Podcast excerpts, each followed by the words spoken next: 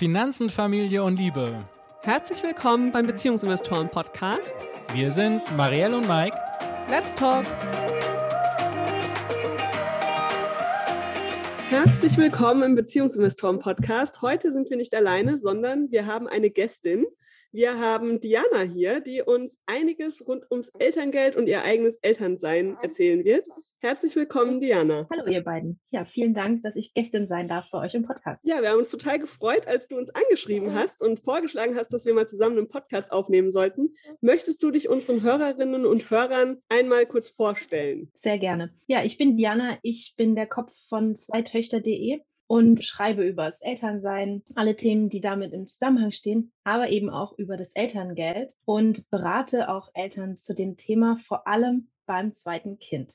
Man kann bei mir eine Beratung buchen, aber man kann auch sich alles selber aufschlauen und findet bei mir auch ein E-Book für die, die ja das alles schriftlich brauchen. Das mache ich jetzt seit 2019, die Beratung. Den Blog gibt es schon ein bisschen länger. Und ja, jetzt versuche ich das Thema in die Welt zu bringen, denn mehr Eltern sollen natürlich davon profitieren, dass sie mehr Elterngeld bekommen können. Bevor wir dahin kommen, fangen wir doch mal ein bisschen mit deiner eigenen Geschichte an. Wie habt ihr denn eure Elternzeit gestaltet? Uh, das ist sehr unterschiedlich gewesen. Wir haben ja drei Kinder, die sind mittlerweile sieben, vier und ein Jahr. Also was alle Elternzeiten gemeinsam hatten, war, dass ich mindestens ein Jahr zu Hause war und mich um das Kind gekümmert habe. Bei Nummer zwei hat mein Mann auch schon etwas mehr Elterngeldzeit nehmen können, weil er erst, beim ersten Kind noch im Studium war. Da war das eher schwierig. Und im zweiten Kind haben wir auch die Partnerschaftsbonusmonate ausprobiert, da auch Erfahrungen sammeln dürfen, fanden wir aber nicht so optimal, haben wir deswegen jetzt beim dritten Kind nicht nochmal gemacht.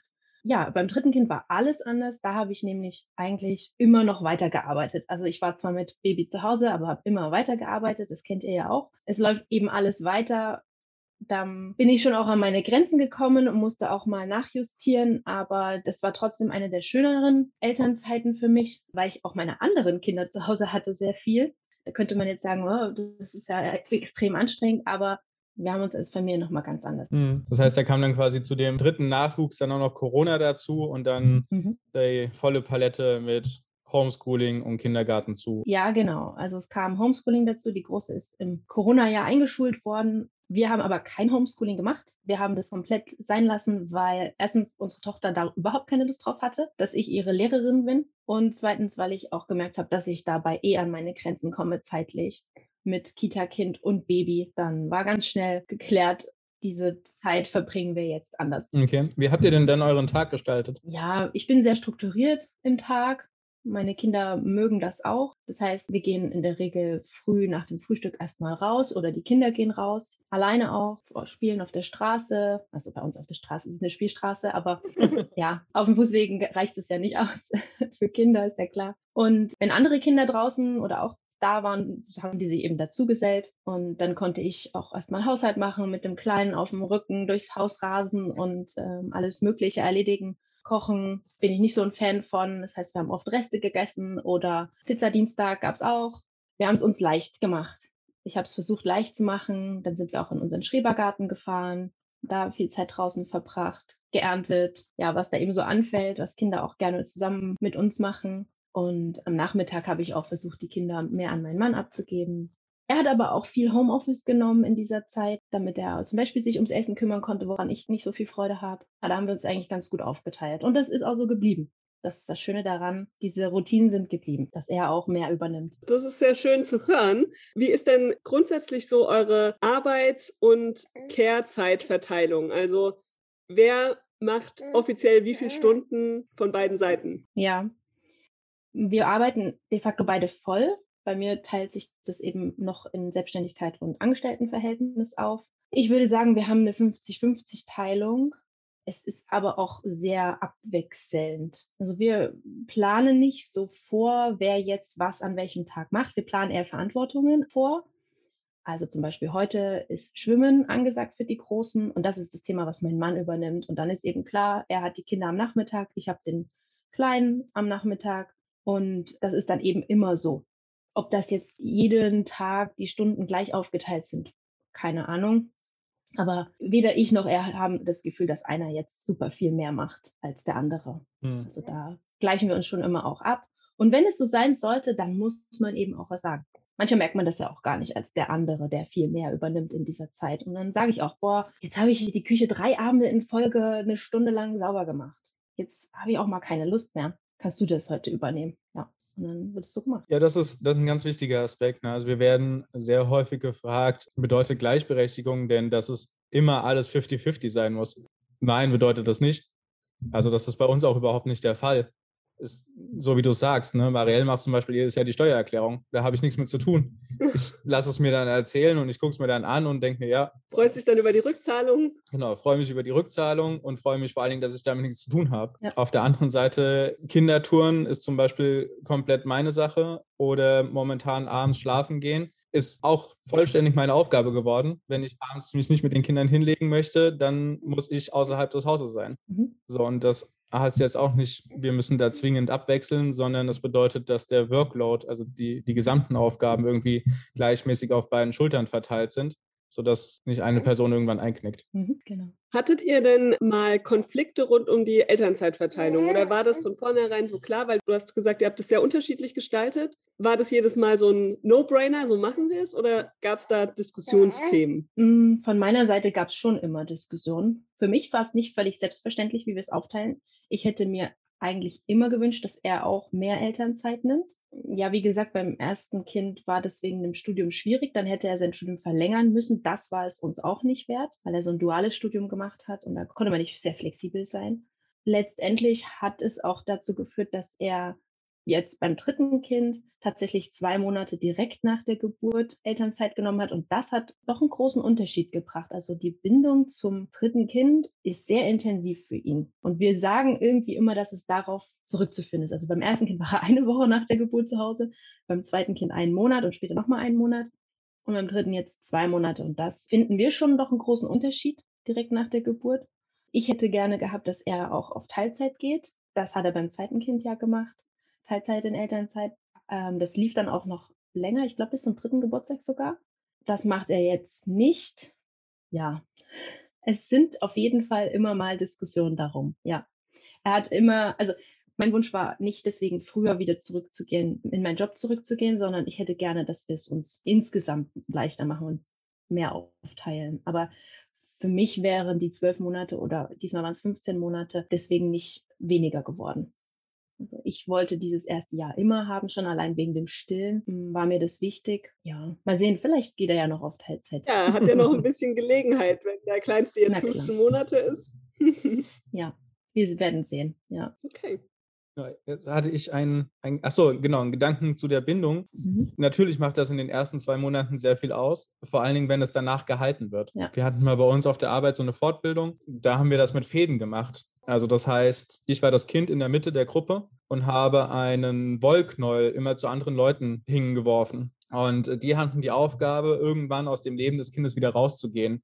Also es kann eine zufällige Bekanntschaft gewesen sein, wie jetzt im Restaurant die Bedienung, oder es kann halt Oma und Opa gewesen sein, oder es kann entfernter Freund, Freundin gewesen sein. Und also die haben sich unterschiedlich oft gesehen und nach irgendeiner Zeit haben sie halt die Fäden wieder durchgeschnitten. Und was man gesehen hat, ist quasi, die Menschen, die regelmäßig bei dem Kind dann da geblieben sind, bei denen ist irgendwann nicht nur ein Faden gewesen, sondern so ein richtig, richtig dicker Strang.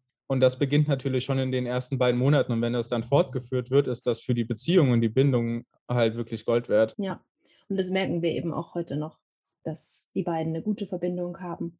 Er ist auch derjenige, der die Kinder ins Bett bringt bei uns. Einfach weil es für mich dann schon wieder Arbeitszeit ist. Das klappt auch sehr gut, aber wir können uns abwechseln. Also ist keiner für eine bestimmte Sache ausschließlich da. Mhm. Klar, stillen kann er nicht, aber das ist auch okay. Ne, diese eine Sache, aber die kann er ja auch ersetzen und dann dauert es vielleicht ein bisschen länger, äh, bis sie sich voneinander lösen können am Abend beim Einschlafen. Aber das ist auch deren Kuschelzeit. Und ja, du kennst das bestimmt, mit dem Kind Total. zusammen im Bett zu liegen und dann ja, ist der Abend vielleicht auch mal beendet. Also wir haben. Und dann holt man mal was nach. Alles gut. Also wir haben bei uns äh, zwei Stunden Bettgehzeit. Ne, es ist nicht mhm. zwei Stunden im Bett, aber quasi dieser vom äh, Anstoßen des Prozesses bis tatsächlich schlafen, das sind zwei Stunden und das ist zwei Stunden Spiel und Kuschel und Unterhaltenszeit. Also ich erfahre zum Beispiel auch ganz viel über den Tag in dieser letzten Dreiviertelstunde. Ne, dann wird einfach noch ganz mhm. viel erzählt und das kriegt man so in der Hektik, Hektik in Anführungsstrichen nicht mit, aber wenn es dann ruhig wird und sich alles entspannt, dann kommen auf einmal die Worte und die sprudeln dann raus und das ist einfach, das ist toll, deswegen genieße ich diese zwei Stunden am Abend. Ja, und diese Exklusivzeit ist ja auch für die Kinder extrem wichtig. Ja. Ähm, was mich mal interessieren würde, wie denn solche Gespräche bei euch jetzt über die Elternzeit abgelaufen sind. Also hattet ihr einen bestimmten Rahmen? Habt ihr euch dazu verabredet? War das spontan? Lass uns da vielleicht noch ein bisschen mit hm. reinnehmen. Hm, also wir haben jetzt keine dedizierte Zeit, bei der wir solche Sachen sprechen. Es ist eher, wenn das Bedürfnis da ist, darüber zu sprechen, dann kündige ich das an. Dann sage ich eben, heute Abend 21 Uhr habe ich den letzten Termin fertig und dann äh, würde ich nochmal in dein Büro kommen, ne, je nachdem, wo er gerade ist, aber meistens auch in seinem Büro und dann sprechen wir und dann sage ich eben, was, was ich möchte oder wie, was gerade das Problem für mich ist oder die, die Herausforderung. Ja, aber es ist äh, schon anspruchsvoll. Also das ist nichts, was man mal zwischen Tür und Angel klären kann. Also da würde ich mir auf jeden Fall immer Zeit nehmen und auch ausgeruht sein. Also es gibt auch Momente, wo wir beide sagen, also heute nicht mehr, ne? Äh, keine Lust mehr auf Steuererklärung oder schwierige Gespräche. ja, dann lassen wir es auch sein was sie auch, was sie auch gerne machen, ist die Mittagszeit zusammen zu verbringen. Also er kocht, wir reden und dann setzen wir uns zusammen hin, weil wir beide ja im Homeoffice sind und essen zusammen, bevor es dann wieder zurück an den Schreibtisch geht oder an die Schreibtische. Da können, da können wir auch sowas gern, weil die Kinder sind ja nicht da. Mhm. Das haben wir auch schon festgestellt, dass das Mittagessen eine gute Zeit ist. Mhm. Ja, ist man auch halbwegs ausgeruht, ne? Der Kopf ist nicht total voll. Ja. Wie am Abend beispielsweise. Zumindest geht es mir so. Bei manchen ist vielleicht der Tag, tagsüber der Kopf sehr voll, weil noch so viel abgearbeitet werden muss, aber bei mir ist es ja abends. Hm. Genau, das kennt ja auch äh, jede Person, wann quasi diese Zeiten sind. Also zum Beispiel nach dem Mittagessen braucht man mit mir nicht so ein Gespräch führen. beim Mittagessen, wenn dann. Ja, genau, genau beim Mittagessen, beim aber danach bin ich dann auch erstmal äh, gesättigt und in einem eher schläfrigen Modus. Ja, das kenne ich. Bei mir wäre es zum Beispiel, wenn ich nachmittags irgendwie nach Hause komme von der Kita oder vom Abholen, so, dann da kann ich gar nicht ja. reden. Ja, total. Dann ist auch erstmal Ankommenszeit und ja. neue Situationen und sich anpassen. Da ein schwieriges Gespräch reinzulegen, wäre auch, nee, es würde bei uns auch nicht gehen. Ja, also außer man möchte was verhandeln und es muss schnell gehen. genau, man will den anderen überrumpeln. Dann will man diese Situation nutzen. da ist halt nur die Frage, inwieweit das dann förderlich ist für die ja, Langzeitbeziehung. Ja, das stimmt. Okay, jetzt wollen wir doch mal weggehen von der Zeit hin zum Geld. Du bietest ja Beratungen an zum Thema Elterngeld, wie man das mhm. optimieren kann. Vor allem auch im Hinblick auf, wie es beim zweiten Kind ist. Warum ist das denn nötig? Also man würde ja eigentlich denken, beim zweiten Mal weiß man schon, wie es geht. Richtig. Ja, beim zweiten Kind ist der spezielle Fall ja ganz oft so, dass die Eltern vor der Geburt des zweiten Kindes weniger gearbeitet haben weil sie in Teilzeit gearbeitet haben oder gar nicht, weil sie eben länger Elternzeit genommen haben. Und bei einem Abstand von, ja, so durchschnittlich zwei bis zweieinhalb Jahren zwischen den ersten beiden Kindern sieht dann das Elterngeld ziemlich mau aus. Also selbst bei Teilzeit bewegt sich da nicht viel am Elterngeldanspruch. Viele sind schwanger und wachen dann auf und kriegen Panik, weil sie sich das Elterngeld vielleicht im Elterngeldrechner ausrechnen lassen und feststellen, huch, das sind ja jetzt nur noch 500 Euro oder Mindestsatz 300 Euro statt vielleicht mal dem Höchstsatz von 1800 Euro. Und das mal 10, das ist natürlich eine Riesenstange Geld. Und dann gehen Eltern auf die Suche. Was können sie machen? Ist das denn wirklich so? Gibt es da nicht noch irgendwas, was ich beantragen kann? Oder äh, werden dann auch kreativ und dann landen sie bei mir. Dann klären wir alle Fragen, die Sie dazu haben. Und man kann doch noch was tun, sagst du? Genau, man kann doch noch was tun. Ich habe vor fünf Jahren den Elterngeldtrick gefunden. Also ich habe ihn nicht entwickelt, würde ich sagen, aber ich habe ihn gefunden oder er hat mich gefunden, denn beim zweiten Kind hatte ich genauso einen Abstand zwischen den Kindern, zweieinhalb Jahre. Mir ist dieser Elterngeldtrick passiert. Also ich hatte mich selbstständig gemacht und alles, was dann so zu diesem Elterngeldtrick geführt hat, hat dann eben dazu geführt, dass ich nicht weniger Elterngeld bekommen hatte, sondern das Elterngeld wie beim ersten Kind. Das ist natürlich viel mehr, weil ich damals Vollzeit gearbeitet habe im Vergleich zu den ersten beiden Kindern. Dazwischen habe ich Teilzeit gearbeitet, größtenteils. Und äh, man kann etwas tun. Das bedeutet, um mich kurz zu fassen, die Mutter oder der Vater macht sich selbstständig, bevor das zweite Kind auf die Welt kommt und verschiebt so den Bemessungszeitraum auf die Zeit vor dem ersten Kind. Ja, weil man ja dann das Geschäftsjahr hat, anstatt. Genau, weil dann eben nicht die letzten zwölf Monate vor dem Mutterschutz oder vor der Geburt als Bemessungsgrundlage verwendet werden, sondern das letzte abgeschlossene Kalenderjahr. Und das ist meistens ein Jahr, in dem die Eltern Elterngeld bezogen haben, eben bei diesem kurzen Abstand. Und deswegen werden sie nicht verwendet. Und dann ist das nächste freie Jahr das Jahr vor der Geburt des ersten Kindes. Klingt logisch. Ja. Und das ist ziemlich cool, ja. Mhm. Ähm, nutzen sehr viele Eltern mittlerweile. Ja, bei uns war das automatisch. Wir hatten schon vor dem Kind gegründet, gell? Ja. ja. Bei uns war das eher nachteilig, der Trick. Ja, das kenne ich beim dritten. Weil ich habe in den zwölf Monaten vor der ersten Geburt noch mal eine Gehaltserhöhung bekommen, die dann quasi nicht mit berücksichtigt wurde. Genau. Das ist ein Nachteil, ja. Auch der Steuerklassenwechsel ist dann eventuell nicht mit drin. Aber bei den meisten ist das immer noch viel mehr, ja. als wenn sie nur die Zeit vor dem zweiten hätten. Ja. Ja, und ich glaube, jetzt ab 1.9. mit der Elterngeldreform kann man sich ja sogar aussuchen, gell, ja. was man macht. Ob man als Selbstständige oder als Angestellte bewertet werden möchte, wenn man so eine Selbstständigkeit hat. Das macht es natürlich dann nochmal besser. Also dann würden, wenn wir jetzt unser Kind nach dem 1.9. bekommen hätten, dann hätten wir uns das ja auch tatsächlich aussuchen können. Hm, weiß ich nicht, weil die Einschränkung bei dieser Regelung ist, dass man nicht mehr als durchschnittlich 35 Euro pro Monat im Kalenderjahr verdient hat. Echt? Also 420 oder so im Jahr. Da werdet ihr bestimmt drüber sein. Ja. Deswegen, ähm, genau, trifft das dann auf euch sehr wahrscheinlich nicht zu. Ja. Also geht dann nur für diejenigen, die wirklich neu gegründet haben die zum Beispiel neu gegründet haben oder wofür es eigentlich mal entwickelt wurde, das steht auch in der Gesetzesbegründung drin, für Photovoltaikanlagenbesitzer, weil die gelten ja auch als Selbstständige und eventuell haben die dann im Jahr zuvor mal 7,35 Euro ausgezahlt bekommen für diese Anlage und deren Zeitraum wird dann so miserabel verschoben. Und da hat der Gesetzgeber ihm gesagt, naja, dann können die sich das eben noch aussuchen. Aber es ist leider nicht der Freifahrtschein für Selbstständige zu sagen, ach, ich nehme doch das davor, das Jahr. Naja. Willst du die nächste Frage machen? Ich bin da flexibel. ja. Ich würde gerne wissen, wieso die Paare, wenn die zu dir kommen, also kommen eher die Paare oder kommt ein Teil der Beziehung zu dir? Ja, ich würde sagen, 90 Prozent sind die Mütter, mit denen ich spreche. Mhm. 5 Prozent sind beide dabei und nochmal 5 Prozent ist nur der Vater. Ja. Okay, das ist ja eine ganz klare Verteilung. Ja, beim Hintergrund ist die Frau. die sagt, also, geht sie ist auch da. Mach das mal. Ja, genau. Also mit den Vätern werden die Gespräche immer viel länger. Da überziehe ich immer. Okay. Was meinst du, warum die Verteilung bei dir so ist mit 90 Prozent? Ja, naja, ich denke, es liegt schon in der Verantwortung der Mütter oft, das Geld zu hüten in den Familien. Also so schätze ich das ein. Und die Mütter sehen sich in der Verantwortung, etwas zum Familieneinkommen beizutragen in dieser Situation.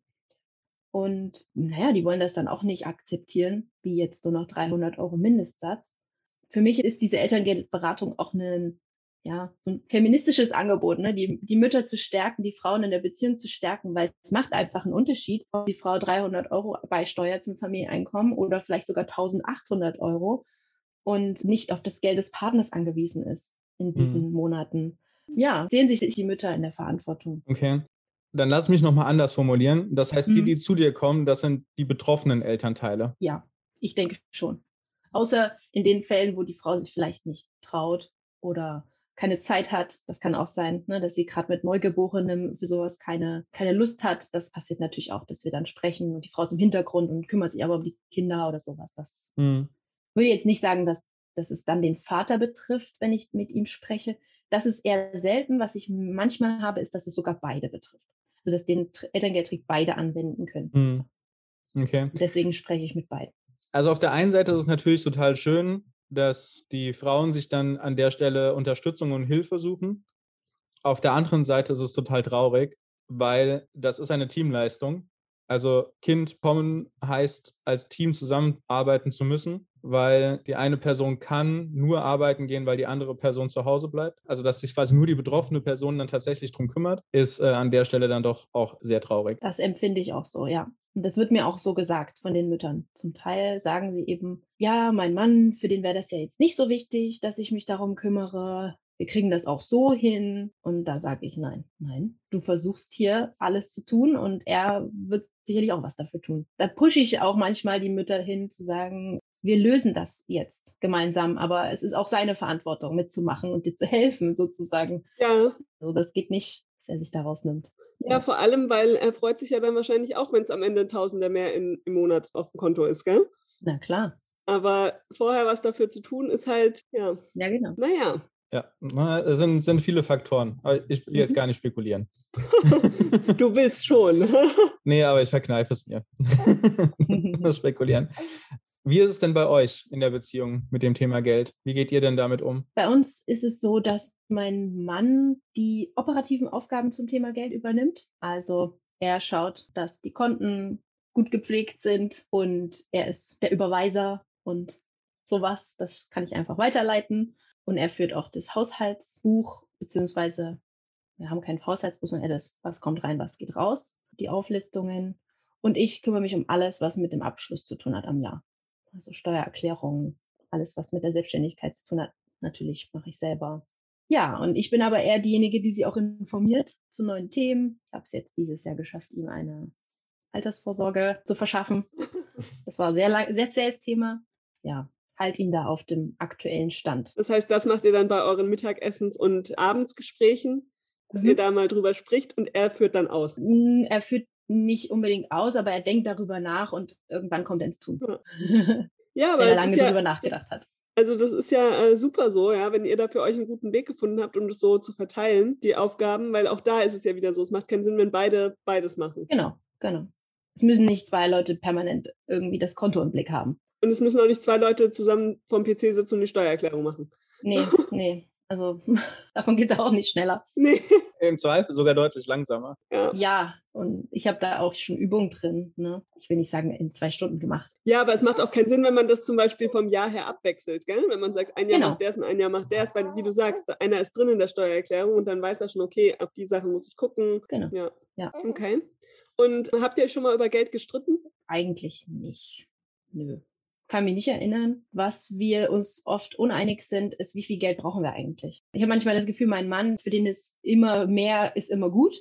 Ja. Aber dass man für mehr ja auch mehr tun muss und ob es mir dann das auch wert ist, diese Betrachtung fehlt mir dann ganz oft. Also du meinst die Zeit dann sozusagen, zu sagen, ich arbeite noch mehr, genau. um noch mehr zu genau. haben. Du sagst, das braucht man vielleicht gar nicht. Ja, oder ich investiere einmal Zeit und bekomme dann später daraus meine Einnahmen. Ja, dass ich nicht mehr Zeit gegen Geld aktiv tauschen muss. Ja, mhm. das wäre für mich okay, das so zu investieren, aber. Ja, es ist ja auch nochmal ein Unterschied, die Frage zu stellen, wie viel Geld brauchen wir und wie viel Geld hätten oder wünschen wir uns denn quasi für den Optimalzustand mhm. und was wollen wir dann auch damit machen? Genau. Ja, diese Frage gebe ich dann auch zurück. Ja, was brauchen wir denn? Was willst du denn machen mit mehr? Meistens kommt es dann dazu, dass das, wofür man das Geld gern hätte, hat man eh keine Zeit oder keine Möglichkeit. Also so Beispiel, jetzt würde ich mich gerne auf die Malediven an den Strand legen. Ja, mit drei Kindern, hallo, habe ich eh keine Erholung.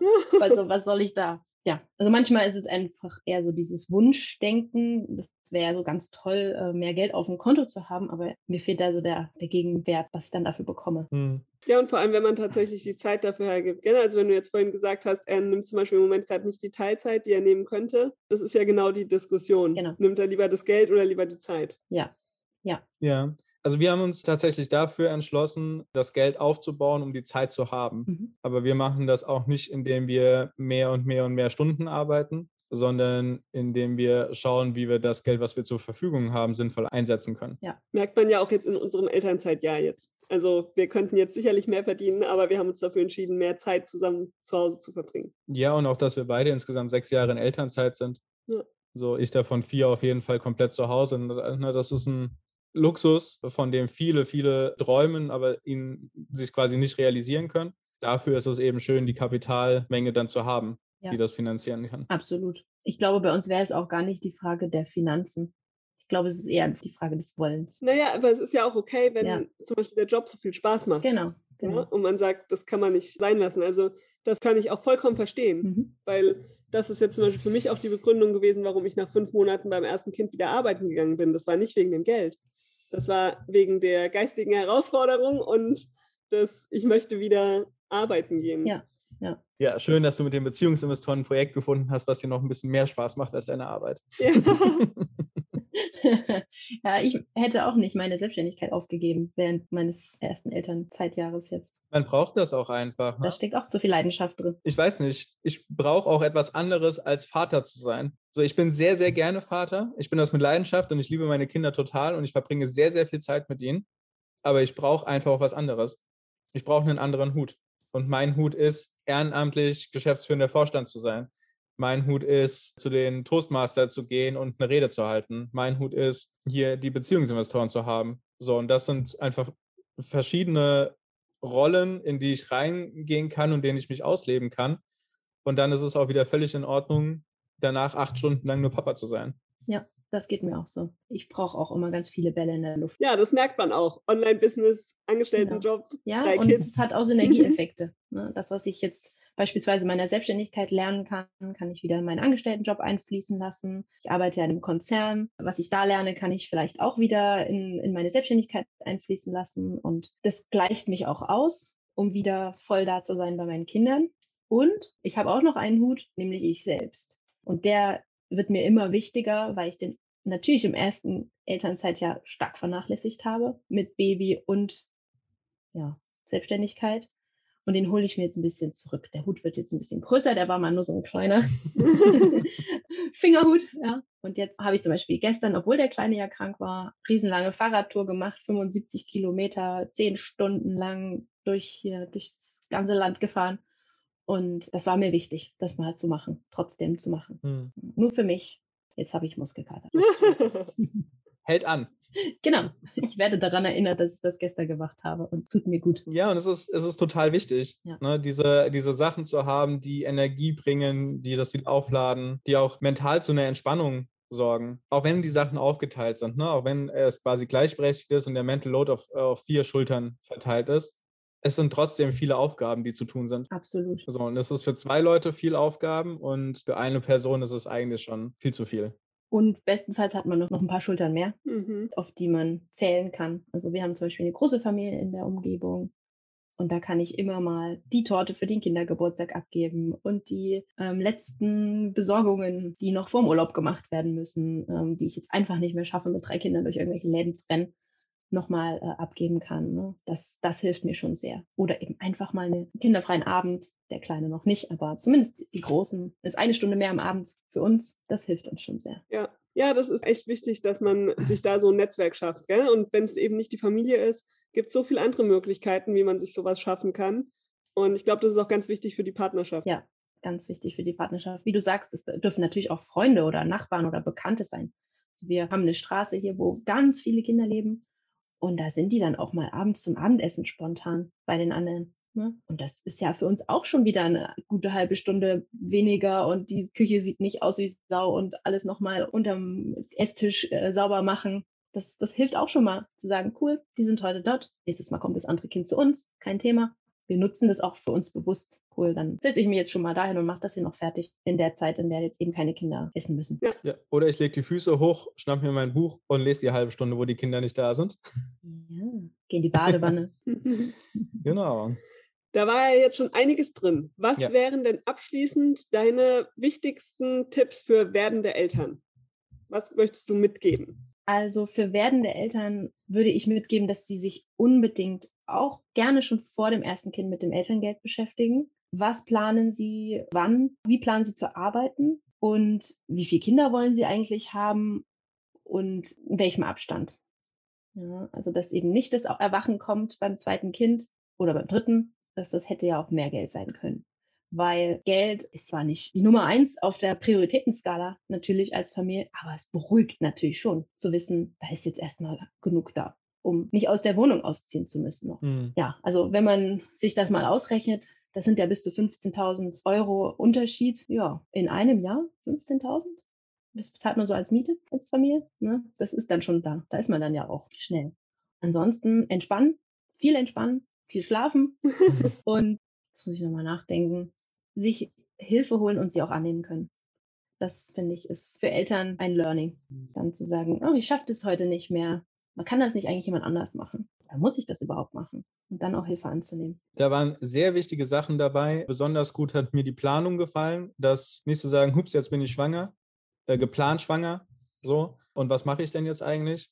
sondern als Familie tatsächlich herzugehen und zu sagen, okay, in zwei Jahren wollen wir Eltern werden, was ist denn da bis hin alles zu tun? Und das ist nicht nur den Elterngeldantrag auszufüllen und es ist nicht nur den Antrag an den Arbeitgeber zu geben, sondern da ist auch ganz viel zu tun in der Beziehung. ganz viel auszuloten, ganz viele Gespräche zu führen. Wie stellen wir uns das eigentlich vor? Wie wollen wir das Ganze machen? Genau deswegen bieten wir ja unser Elternzeit-Mentoring an, um diese Planung eben mit den Paaren zu machen. Und da ist die Warteliste momentan offen. Das heißt, genau, am wer, 8. November geht es wieder los. Genau. Das heißt, wer jetzt gerade in dieser Phase ist, bitte da eintragen.